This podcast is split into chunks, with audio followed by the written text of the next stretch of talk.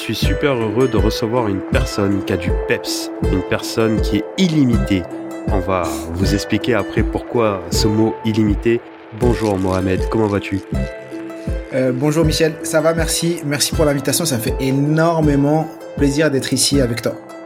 Bah, c'est normal euh, de t'inviter. Je crois que tous les deux maintenant on est habitués à échanger. C'est pas notre premier podcast. Euh, J'étais venu sur le tien, aujourd'hui tu es sur le mien. Et je crois que c'est super important parce que ce que tu peux apporter euh, à toutes les personnes qui nous écoutent, euh, c'est c'est pas mal, c'est des bons conseils, des bons tips.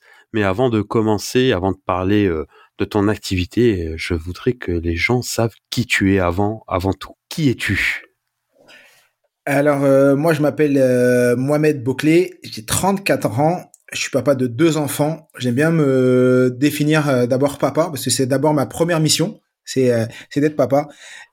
et je suis également aujourd'hui formateur, auteur et conférencier en technique d'apprentissage.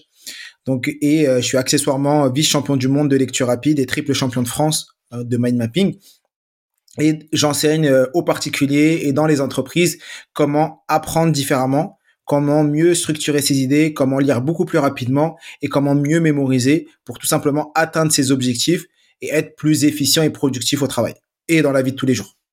Super, ça c'est de l'activité. Mais euh, on va parler un petit peu euh, du côté papa. Tu es papa de deux enfants, ils ont, ils ont quel âge tes enfants? Le grand a 5 ans et demi, le petit il a 2 ans et demi. Et ce qui, euh, qui est assez particulier, c'est que quand je, moi j'habite aujourd'hui à Montpellier, on est voisins. Michel, euh, on s'est même rencontré. J'ai la chance de prendre un café avec toi dans, dans, ton beau pressing. Et mais quand je suis arrivé à Montpellier, mon fils avait un mois.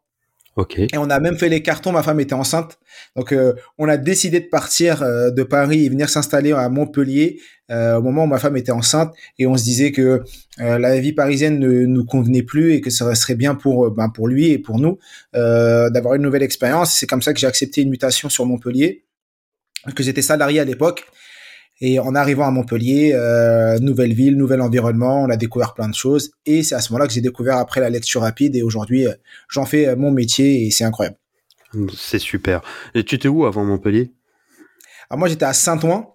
Ok. Euh, euh, dans le 93, j'étais pas loin de Porte de Clignancourt, ceux qui connaissent. Donc j'étais un Odonien, j'ai grandi à Saint-Ouen. Euh, de, je suis même né à Porte de Saint-Ouen et j'ai vécu jusqu'à mes 30 ans, mes 29 ans pour être précis. Et à 29 ans, je suis parti j'ai fait ma scolarité. Euh, le, la première fois que j'ai eu un appartement, c'était à Saint-Ouen. J'étais à 100% odonien. Je pouvais, on pouvait pas faire plus odonien que moi. Ok. Et du coup, c'est quoi ton parcours scolaire? C'était plutôt difficile C'était plutôt euh, facile euh, T'étais comment à l'école, toi? Ah, très bonne question. Euh, très très bonne question. D'habitude, j'en parle avant même qu'on me pose la question et c'est particulier que tu me poses la question. Moi, les, moi et l'école, c'était une catastrophe. Et c'est ça qui est très particulier parce que quand aujourd'hui les gens me découvrent et euh, voient que j'ai des titres de champion du monde et, que euh, j'enseigne des techniques d'apprentissage, ils doivent se dire que lui, euh, l'école, c'était facile. Mais loin de là parce que j'ai redoublé le CP, je devais encore redoubler le CP une deuxième fois. On m'a pas, j'étais trop vieux. Hein, tu sais, quand tu peux pas redoubler deux fois le CP. Donc on me fait, on laisse passer à cause de l'âge. En CE1, on me laisse passer encore à cause de l'âge. C'est, on laisse passer, mais on dira qu'après ça, ça ira mieux. On espère qu'après ça aille mieux. Mais non, ça, ça fonctionnait pas mieux. Et donc, en CE2, on convoque mon père pour lui dire, Monsieur Boclet, votre fils a trop de difficultés à l'école. Il va devoir aller en classe de perfectionnement. L'équivalent de la SECPA. Et euh, mon père refuse. Mon père refuse, il, dit non. Et euh, suite à ça, ça a été un, grand changement dans ma vie parce que c'est à ce moment-là qu'on s'est rendu compte que j'étais dyslexique. Et donc, j'ai commencé à faire mes mercredis et mes samedis chez l'orthophoniste. C'est à ce moment-là que j'ai commencé à aller à l'aide aux devoirs, à essayer de, de trouver des moyens pour que les gens m'aident à rattraper mon retard. Et j'ai toujours été un, un, étudiant euh, assez moyen, ou du moins, je travaillais beaucoup pour avoir euh, la moyenne ou un peu plus de la moyenne, parce que euh, je savais et j'avais compris que pour moi, dans mon cas de figure, comme j'avais pas de bonne technique, que j'avais des grosses lacunes, il fallait que je travaille énormément. Et c'est comme ça que j'ai réussi à avoir mon bac et qu'ensuite j'ai continué, j'ai fait une première année où j'ai fait plein de petits boulots parce que je, je savais pas quoi faire de ma vie. Et ensuite, j'ai repris les études, j'ai fait un DUT une école d'ingénieur. Ok, super parcours, mais euh, euh on a quelque chose où on se ressemble un petit peu. J'ai l'impression que tu vois du CP jusqu'au bac, euh, c'est un peu lourd comme parcours comme cursus scolaire parce qu'on n'a pas vraiment le choix de ce qu'on veut apprendre. Et moi, quand j'étais à l'école, j'aimais pas ça parce que ben, j'avais l'impression d'être obligé d'apprendre quelque chose que je n'ai pas envie. Et après le bac, bon, moi j'ai arrêté les études, mais je pense que si j'avais trouvé quelque chose qui me convient et que j'avais envie d'apprendre, ce serait plus facile. Tu crois qu'aujourd'hui, euh, c'est pas un peu démodé euh, comment ça se passe, surtout à partir du lycée, parce que le CP c'est de l'apprentissage, mais on pourrait pas améliorer un peu ce système euh, d'école où on t'oblige à faire de la philosophie, euh, ce genre de matière qui, franchement, entre nous, euh, enfin, je sais pas, hein, est-ce que vraiment ça va te servir plus tard? Ou aller direct à l'essentiel, peut-être avec des matières bien spécifiques Tu crois pas que ce serait mieux pour l'avenir des, jeunes? Alors, ce qui se passe, c'est que déjà, il y a aujourd'hui en France et même dans le monde, on vit l'inflation, l'inflation des diplômes. Ça veut dire que où euh, avant euh, le bac était quelque chose d'extraordinaire, tu avais le bac, c'était euh, waouh, ou après tu avais un bac plus 2, c'était incroyable. Aujourd'hui, le bac plus 5 autant de valeur que le bac plus 2 quand nous on était quand moi j'avais 18 ans. C'est-à-dire que tout le monde c'est quand tu un bac plus 2, c'est comme si tu avais eu que ton bac. Et quand tu un bac plus 5, c'est le strict tout le monde a un bac plus 5, j'ai ma sœur qui a été diplômée il y a deux ans d'un bac plus 5. Elle est rentrée dans le monde du travail. Il lui proposait un salaire à 1500 euros. Euh, c'était euh, en, RH, il lui proposait 1005 ou 1006 avec des paniers repas, des bidules, des machins pour pour augmenter un peu le la valeur perçue. Mais je me disais mais c'est incroyable, t'as un bac plus 5, il te propose juste euh, tu sais, il te propose 24K ou 20 20K ou 21 à l'année. Je me dis mais c'est euh, t'as fait un bac plus 5 parce que aujourd'hui malheureusement on a nivelé le niveau vers par le bas. C'est-à-dire pas pour, ça veut dire quoi ça? C'est pas que c'est une bonne ou une mauvaise chose, c'est-à-dire au lieu de pousser les gens et se dire voilà, c'est ça le niveau et on va tous vous aider à atteindre ce niveau-là, comme l'école, l'éducation nationale et l'école est dépassée malheureusement parce que c'est une grosse machine, et eh ben au lieu d'élever les élèves, on diminue le niveau. C'est-à-dire que à force que des personnes euh, euh, oui, mais faut que les enfants se, sentent bien, on peut pas leur donner des notes négatives, on peut pas ci, on peut pas ça. Et eh ben, ce qu'on fait, c'est que quand on attendait tel niveau d'un enfant, ben, on va diminuer, diminuer, diminuer le niveau et presque ce que les enfants voient en, en, terminale aujourd'hui, c'est ce qu'ils devaient voir en, seconde il y a quelques années parce qu'on diminue le niveau. Et effectivement, à ta, question, moi, moi qui, qui fait, qui analyse beaucoup les entrepreneurs ou les personnes, quand tu leur demandes, est-ce que ce que tu fais dans ta vie aujourd'hui, c'est en accord avec ce que tu as appris à l'école. Quasiment 90% des gens me disent non, tout ce que j'ai appris à l'école, je ne l'utilise pas aujourd'hui. Et c'est vrai que l'école, l'avantage de l'école, et ça, on a énormément de chance, il faut pas. Euh, moi, je suis, je crache pas sur l'école parce que on vit sur, en, France, on a énormément de chance d'avoir l'éducation nationale et euh, que l'éducation est, est, gratuite. Oui. Mais malheureusement, comme c'est une grosse machine il y a des choses qui se passent pas forcément bien. Mais ce qui se passe, c'est que l'école va t'ouvrir des portes. C'est-à-dire, elle va te permettre d'avoir une, une certaine culture générale et après à toi, en tant que humain, choisir si tu veux plus développer la philosophie, parce qu'il y en a qui aimeront plus ça, si tu veux plus développer les sciences, les mathématiques, les, ou telle ou telle chose. Et c'est vrai qu'il y a un vrai, je sais pas, j'ai pas de solution aujourd'hui, mais il y a un vrai travail sur le fait de se dire aux enfants, voilà, euh, il y a plein de choses, choisis ce qui te semble mieux, et développe cette partie-là. Mais tout ce que tu vas apprendre ici ne te servira pas forcément parce que combien de personnes ont appris Pythagore et aujourd'hui euh, se réveillent tous les matins et ils n'utilisent pas? Combien de fois dans ta vie tu as utilisé le théorème de Pythagore? Combien de fois tu as utilisé euh, euh, des citations de, de, Victor Hugo? Pas du tout. Mais il y, a, y, a, un vrai travail sur ce sujet-là. Je suis oui, c'est compliqué. Je vois beaucoup de, de, personnes sur les réseaux en parler. Je vois des gens euh, voilà qui parlent du mal de l'école. Après, tu raison, on est dans un pays où l'éducation est gratuite et tout le monde a accès, elle est même obligatoire. Et euh, ça, c'est super important parce que moi qui viens du Sénégal, par exemple, j'ai vécu là-bas, j'ai une éducation super stricte à l'école, c'était très difficile, mais euh, tout le monde n'avait pas accès. Et ça créait bah, des inégalités mmh. je sais pas comment on peut le dire dans bah, dans la vie tout simplement parce ah, qu'il y avait des, des, des personnes euh, des adultes qui ne savaient pas lire donc aujourd'hui je pense que oui l'école euh, moi en tant qu'entrepreneur l'école m'a rien appris et euh, c'est dommage parce que j'aurais voulu apprendre à l'école mmh. certains petits conseils ou certains certaines choses pour pouvoir être un meilleur entrepreneur mais bon Bien sûr. Malheureusement, on ne sait pas quand on a 15 ans qu'on veut devenir entrepreneur. Mais en tout cas, on va, on va passer sur cette euh, phase-là. Donc, tu m'as dit euh, que tu étais arrivé à Montpellier quand ton fils, ton aîné, avait un mois, ta femme était enceinte. Non, c'est ça? Bah, alors, on a fait les cartons. Ma femme était enceinte et on est arrivé. Euh, mon fils avait un. Bon, il, ma femme a, accouché à Paris euh, parce qu'on était suivi là-bas. Et dès que juste après l'accouchement, euh, elle est arrivée, mon fils, il avait un mois quand elle m'a rejoint ici.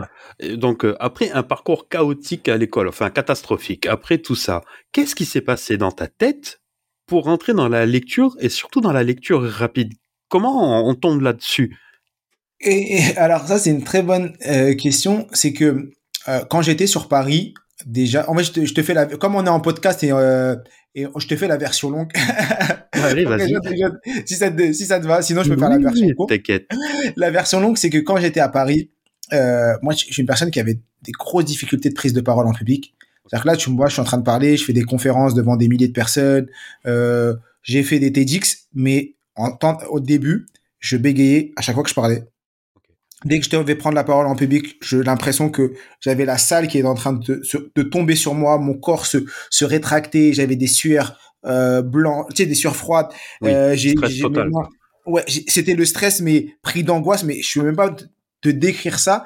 Je me, des fois, j'ai un flash. Des fois, quand je repense à ça, j'ai un flash où un jour, j'étais en réunion au travail et j'avais pris le micro. Je voulais poser une question dans un sorte de séminaire où tu avais que des, des nouveaux cadres des nouvelles personnes qui rentraient et je voulais prendre poser, poser une question aux, dirigeants j'ai pris le micro j'étais en train de bégayer j'ai ma question euh, elle avait deux phrases mais j'ai l'impression euh, euh, j'allais m'évanouir tellement je pouvais pas prendre la parole en public et donc en région parisienne avant de partir j'avais commencé à me dire bah il faut que je fasse du théâtre il faut que je fasse du théâtre. Et donc je m'étais inscrit au théâtre à Saint-Ouen au conservatoire de Saint-Ouen.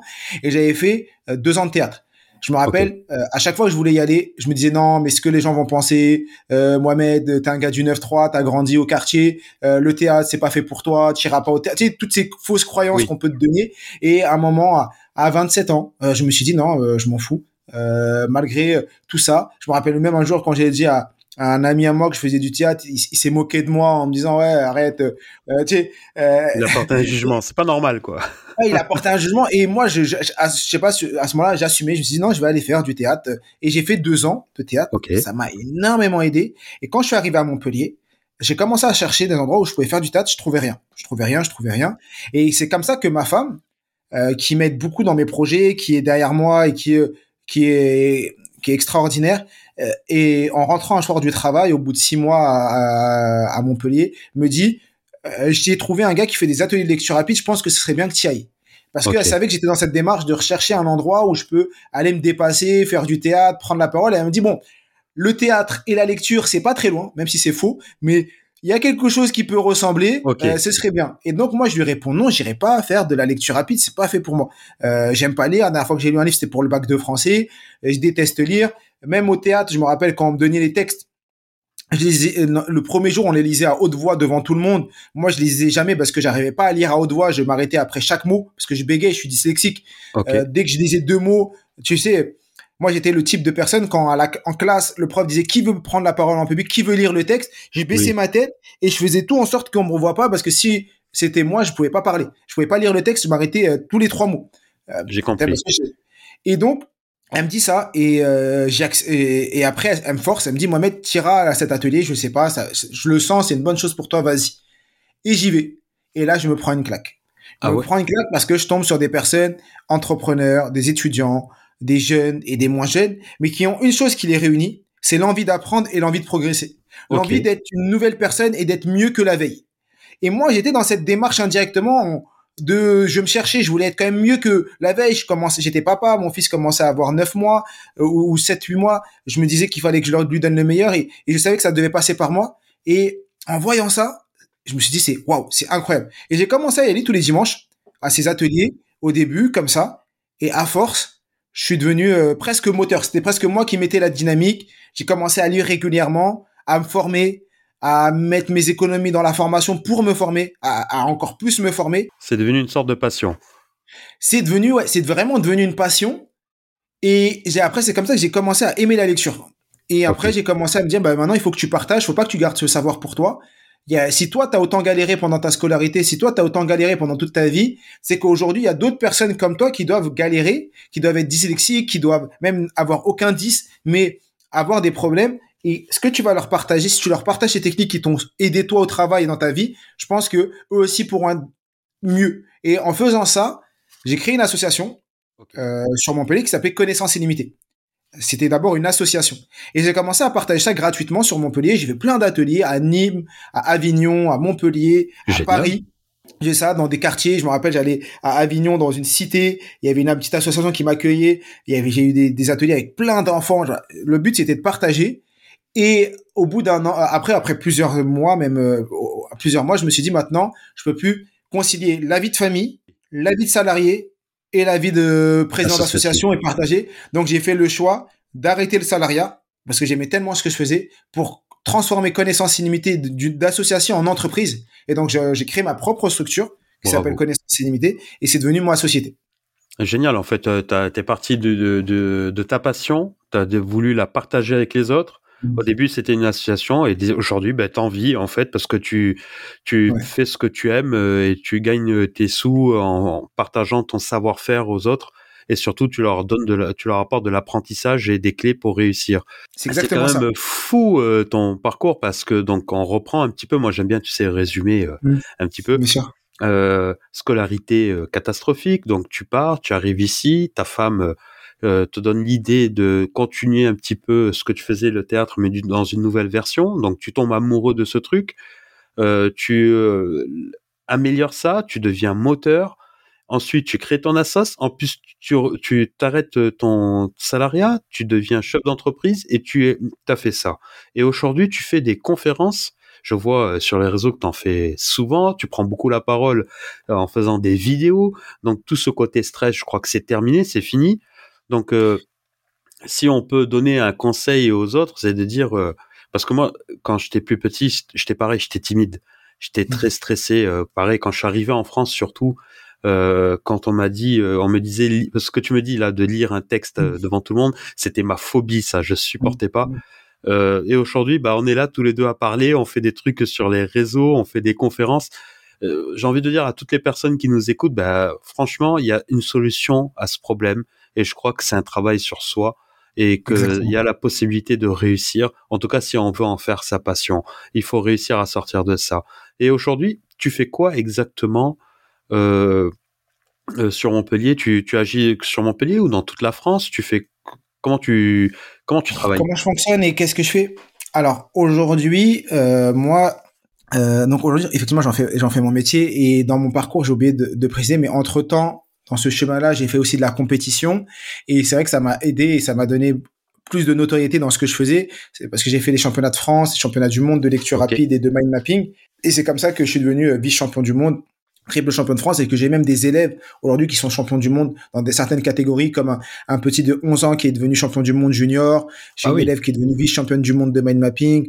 Euh, et donc, c'est quoi le mind mapping comme ça euh? le le mind mapping, c'est une méthode de prise de notes Mind mapping, ça veut dire carte mentale. C'est une méthode de prise de notes qui associe des mots et des images.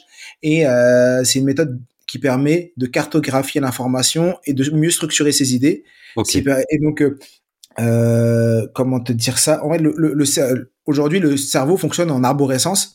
Et donc, grâce à, la, à, cette prise de notes, tu prends des notes de manière en adéquation avec le fonctionnement naturel de ton cerveau qui permet à ton cerveau de mieux garder l'information, de mieux structurer et euh, de mieux mémoriser. Et moi, ça m'a énormément aidé sur la prise de parole en public parce que tu le disais tout à l'heure, le, le euh, une des choses que j'ai beaucoup utilisé quand j'ai découvert ces techniques, donc c'est la première chose, c'est l'application. Tout ce que j'apprenais, je l'appliquais. À force de parler et de l'appliquer, j'étais de plus en plus à l'aise. Ça, c'est une chose. Et la deuxième chose, c'est que le mind mapping, c'est une méthode où tu vas mettre au milieu donc le, le mot clé, le sujet, et après tu vas faire uniquement des branches sur lesquelles tu vas mettre des mots. Et en faisant ça, tu dis à ton cerveau, ce mot-clé, moi, je suis en capacité de reformuler des phrases. Je suis assez grand pour faire une phrase. Et uniquement des mots-clés vont me permettre de ressortir des phrases. Et donc, moi, j'avais beaucoup de stress parce que avant, j'apprenais mes discours par cœur. Et dès que, quand tu apprends un discours par cœur, dès que tu vas parler et que tu oublies un mot, tu es perdu, tu sais plus où t'en es. Et donc, grâce à la carte mentale, en vrai, ton cerveau retient plus facilement l'information parce que tu vas utiliser des couleurs, tu vas utiliser des images, tu vas utiliser uniquement des mots-clés. Et donc, moi, ça m'a enlevé un stress incroyable dans ma prise de parole. Et donc, aujourd'hui, tous mes discours, j'ai fait deux TEDx, j'ai fait des conférences, je prends, et eh ben, tous mes discours, mes vidéos, je les fais toujours en mind mapping. et même, ce qui est incroyable, juste par rapport à ça, même quand, des fois, j'ai envie de faire un truc de manière linéaire et que j'y arrive pas, je me dis, attends, attends, mais Mehmet, refais-le en, en mind mapping et d'un coup, je le fais en mapping et c'est beaucoup plus clair. Ok, c'est une méthodologie pour agir plus vite et mémoriser plus vite en fait. Exactement. C'est génial. On va passer à la dernière partie euh, de de ce podcast. Euh, yes. Je mais j'ai pas répondu à ta question. c'est parce que tu n'as pas, pas fait le mind mapping, tu sais, avant. non, c'est parce que je suis passé à côté. En fait, je t'ai expliqué, c'était quoi le, parce que tu m'as posé la question, c'est quoi le mind mapping, mais j'ai pas répondu à ta question. Qu'est-ce que je fais aujourd'hui? La, la, euh, sur aujourd'hui, moi, je, mon activité, qu'est-ce qu'on fait chez Connaissance Illimitée?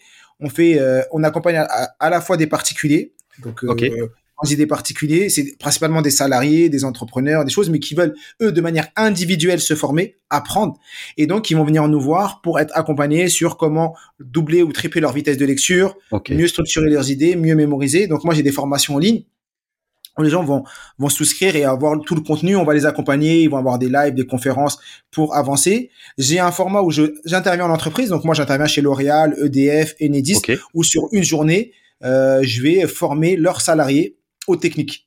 Sur une journée, des groupes de 12, 15, tout ça. J'ai une activité pour les enfants également. Donc là, c'est pour tous les parents qui me disent, ben moi, j'aimerais que mes enfants soient formés. On a un, un programme qui s'appelle Mention très bien. On accompagne uniquement les, les enfants qui sont au collège, au lycée à, à, trouver les bonnes techniques et à apprendre tout ce qu'ils apprennent pas à l'école. En vrai, on, a, on leur apprend comment apprendre. Donc, on leur apprend toute la méthodologie, comment mieux mémoriser et que eux, ils vont pouvoir utiliser ça dans leur, euh, dans leur, dans leur, dans leurs études. Et depuis peu, et donc, je fais aussi des conférences, euh, que ce soit à Paris, à Montpellier, j'ai même fait une conférence à Rome. Donc, c'est pas uniquement en France. J'interviens un peu partout. Je fais des conférences sur tout ça et depuis très peu, je suis devenu auteur aussi euh, j'ai C'est la dernière partie du, du live, ça. Parce que je suis très, très... Je suis trop ah chaud. Ben. En fait, je l'ai reçu ce matin. Tu as, fait un mind, tu as fait un mind mapping avant le, le podcast ou? Non, c'est que je l'ai reçu ce matin et euh, là, on me dit trucs. Je, je, en temps normal, j'en parle pas, mais il est il est posé sur ma sur mon bureau parce que je l'ai reçu ce matin. Ok. C'est incroyable quand je là je vois ma hein. tête. Ah, je suis trop fier. Ah, je peux pas te dire bah, le niveau de fierté, je... de, gratitude je suis trop content pour toi parce que c'est c'est mérité. parce que... que le tien sortira bientôt. Bah écoute, euh, c'est en travail. Hein. Alors moi, j'ai j'ai pas tes connaissances en écriture, euh, mais euh, je travaille dessus. C'est un gros projet pour moi parce que bah ça me fait sortir de ma zone de confort et euh, bah ça m'oblige à apprendre d'autres techniques, d'autres choses que bah, j'ai pas appris à l'école et que j'ai pas. c'est pas inné chez moi d'écrire un livre, mais c'est un travail que je veux mener et que je veux réussir parce que c'est vrai. Je crois qu'aujourd'hui, sortir un livre, c'est une fierté déjà pour soi, avec nos parcours à nous euh, chaotiques, on va dire, scolaires, mais c'est aussi une fierté pour nos enfants de dire, euh, papa, il a fait un livre pour nos femmes, pour nos parents, pour toute la famille, de dire, regardez, j'ai un livre. Et en plus, ce livre, il va permettre euh, d'aider des autres parce que mon histoire et mes techniques ben, peuvent inspirer. Et aujourd'hui, je crois que toi, ton livre, c'est totalement ça, donc avec beaucoup de la partie euh, sur toi, mais aussi de la partie technique du conseil. Donc, euh, euh, il sort, il sort quand ton livre, toi, et bah, à partir du 2 février, alors là aujourd'hui il est déjà en, précommande un peu partout, mais à partir du 2 février, donc je pense que quand l'épisode euh, sera en ligne, il sera déjà disponible. Depuis euh, donc à partir du 2 février, on peut l'acheter partout, donc il sera dans les librairies, on peut aller à la Fnac, on peut aller à Leclerc, partout euh, ou dans les librairies du coin, il, est disponible et il est sur Amazon également. Donc du coup, ton livre il s'appelle Mohamed Boclé, connaissance illimitée.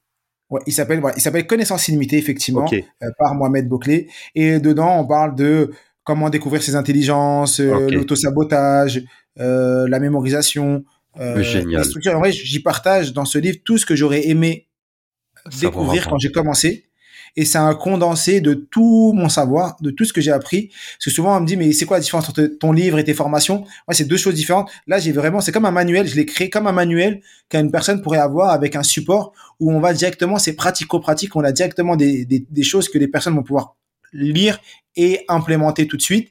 Euh, et ça, c'est, et je pense que euh, ce livre, la, la plus-value ou le plus, c'est qu'il est pratico-pratique.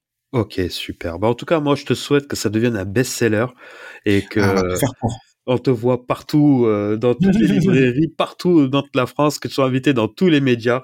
C'est ce que je te souhaite. On sera derrière toi, en tout cas, quand il va sortir euh, de manière officielle. On va arriver à la fin de ce podcast et à la fin de mon podcast, je pose toujours deux questions à mes invités. La première, c'est qu'est-ce que tu as envie de dire à toutes les personnes qui nous écoutent pour garder de la motivation ou surtout en prendre? Euh, La première chose, euh, c'est euh, il y en a plusieurs. On va dire, je vais dire un truc que j'ai pas, je dis pas habituellement. Parce que d'habitude, je dis beaucoup la, même chose. je, dis beaucoup le. En vrai, c'est un enseignement que j'ai que j'ai vu il y a pas très longtemps, que je connaissais, mais en le voyant et en le prenant en compte, je me suis dit que c'est vraiment très puissant. C'est ne vous comparez jamais aux autres. Ok. C'est-à-dire quoi? Ça veut dire il faut avoir son objectif, avancer, y croire, y aller, mettre toutes les actions euh, devant nous pour euh, progresser, avancer. Et si c'était notre heure, si ça devait arriver, ça arrivera. C'est-à-dire que si tu as un objectif, exemple, écrire un livre, et si ça doit arriver, ça arrivera. Mais fais les actions pour que ça arrive. quelles que soient les personnes qui ont réussi euh, ou échoué avant toi, et quelles que soient les personnes qui ont réussi et échoué après toi. Le vrai problème qu'on a aujourd'hui avec les réseaux et avec tout ce qui nous entoure, c'est qu'on va se comparer à ceux qui à droite, à gauche, on va dire mais lui regarde, il a déjà sorti un livre, lui il a déjà fait ci, là, lui il a déjà fait ça. Je suis d'accord. Non, ne te compare pas aux autres. Lui il a son chemin, toi tu as le tien. Maintenant ton chemin, si tu as fait les causes pour réussir, tu réussiras. Parce que, mais si tu fais pas les causes, là, ça, c'est un autre sujet. Donc, ne te compare pas et regarde ton objectif et avance, avance, avance. Et si ça doit t'arriver, ça t'arrivera. Personne ne prendra ta place. Et le jour où tu comprendras, et le jour où j'ai compris aussi que moi, personne ne prendra ma place parce que je suis qui je suis et que personne pourra prendre ma place, eh ben, j'ai accepté de que ce qui m'arrivait, c'était parce que j'étais là, parce que j'ai fait les actions pour et que si une personne a une augmentation ou si une personne a fait un livre, il n'a pas pris ma place, il a eu ce qu'il ce qu'il devait avoir. Et donc tu, tu relativises beaucoup mieux. Donc ça c'est la première chose. Et la deuxième chose, c'est croyez en vos rêves.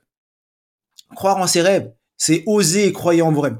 Parce que plus vous allez avoir des rêves grands, plus vous allez croire en vos rêves, plus vous allez mettre les actions pour atteindre et accéder à vos rêves, vous verrez que tout le chemin pour accéder à votre rêve, c'est quelque chose d'extraordinaire. C'est ça qui est le plus beau. C'est le chemin qui vous permet d'atteindre vos rêves. Et même si vous n'arrivez pas à l'atteindre, mais tout le chemin qui vous a ramené où vous êtes aujourd'hui, c'est déjà quelque chose d'extraordinaire. Bravo pour ces mots et je pense que ça va donner de la motivation à beaucoup de personnes. Et merci à toi. Dernière question. Si je devais inviter une personne sur mon podcast, laquelle me conseillerais-tu? Comme ça, ah, comme ça en direct. Euh, très bonne question. Si tu devais inviter une personne au podcast, qui? Moi, je veux quelqu'un qui t'inspire, quelqu'un qui euh, qui t'accompagne, euh, qui soit connu, pas connu. Quelqu'un qui m'inspire et qui m'accompagne. Ouais, je pourrais demander. Je pense qu'il y a une personne qui pourrait être bien, qui s'appelle Gérald Fort, pas très connu dans les réseaux, mais c'est un entrepreneur qui qui est là depuis longtemps. C'est-à-dire qu'il est, il est jeune, donc je dis, il, a, il a notre âge, il a mon âge, mais qui fait de l'entrepreneuriat depuis une dizaine d'années, qui a un beau parcours et qui aujourd'hui a plusieurs centres de formation, qui accompagne pas mal de monde. Et euh, je pense que son parcours ou comment il a fait les choses, peut, euh, ça peut inspirer pas mal d'entrepreneurs parce que je pense que les personnes sur LinkedIn, il y a énormément d'entrepreneurs, il y a beaucoup de salariés et euh, ça peut, ça peut être très inspirant. Je, je, pourrais te mettre en relation avec lui. Bien sûr, avec grand plaisir. Bon, en tout cas, je te remercie euh, d'être présent aujourd'hui. Euh, je te souhaite plein de bonheur. Je te souhaite que tes projets se réalisent et je vais te copier. Je te dis paix sur toi et passe une bonne après-midi. Merci euh, Michel paix sur vous. Et et il y a une dernière chose que Michel n'a pas dit, mais je le dis à sa place. Si l'épisode vous a plu, je vous invite vraiment à laisser 5 étoiles sur euh, sur l'épisode parce que Michel il met beaucoup beaucoup euh, d'engagement et d'engouement sur ce podcast, il est super investi. Donc euh, pour lui donner de la force, mettez 5 étoiles, mettez des commentaires, partagez cet épisode à vos amis, à vos proches et, et partagez, et partagez les épisodes que Michel fait. Parce que voilà, c'est du travail, c'est du temps. Et euh, si vous l'aidez à continuer, euh, la, moindre des choses, ou le, la petite chose que vous pouvez faire, c'est contribuer à faire connaître ce qu'il fait et euh, voilà, tout simplement. Eh ben, pour donner encore plus de force à Michel. Je ne pense jamais à le demander, mais merci de cette petite conclusion. À bientôt, Mohamed. À bientôt, Michel. Merci. Merci à toutes et à tous pour votre écoute. Je vous dis à très bientôt pour un nouveau podcast.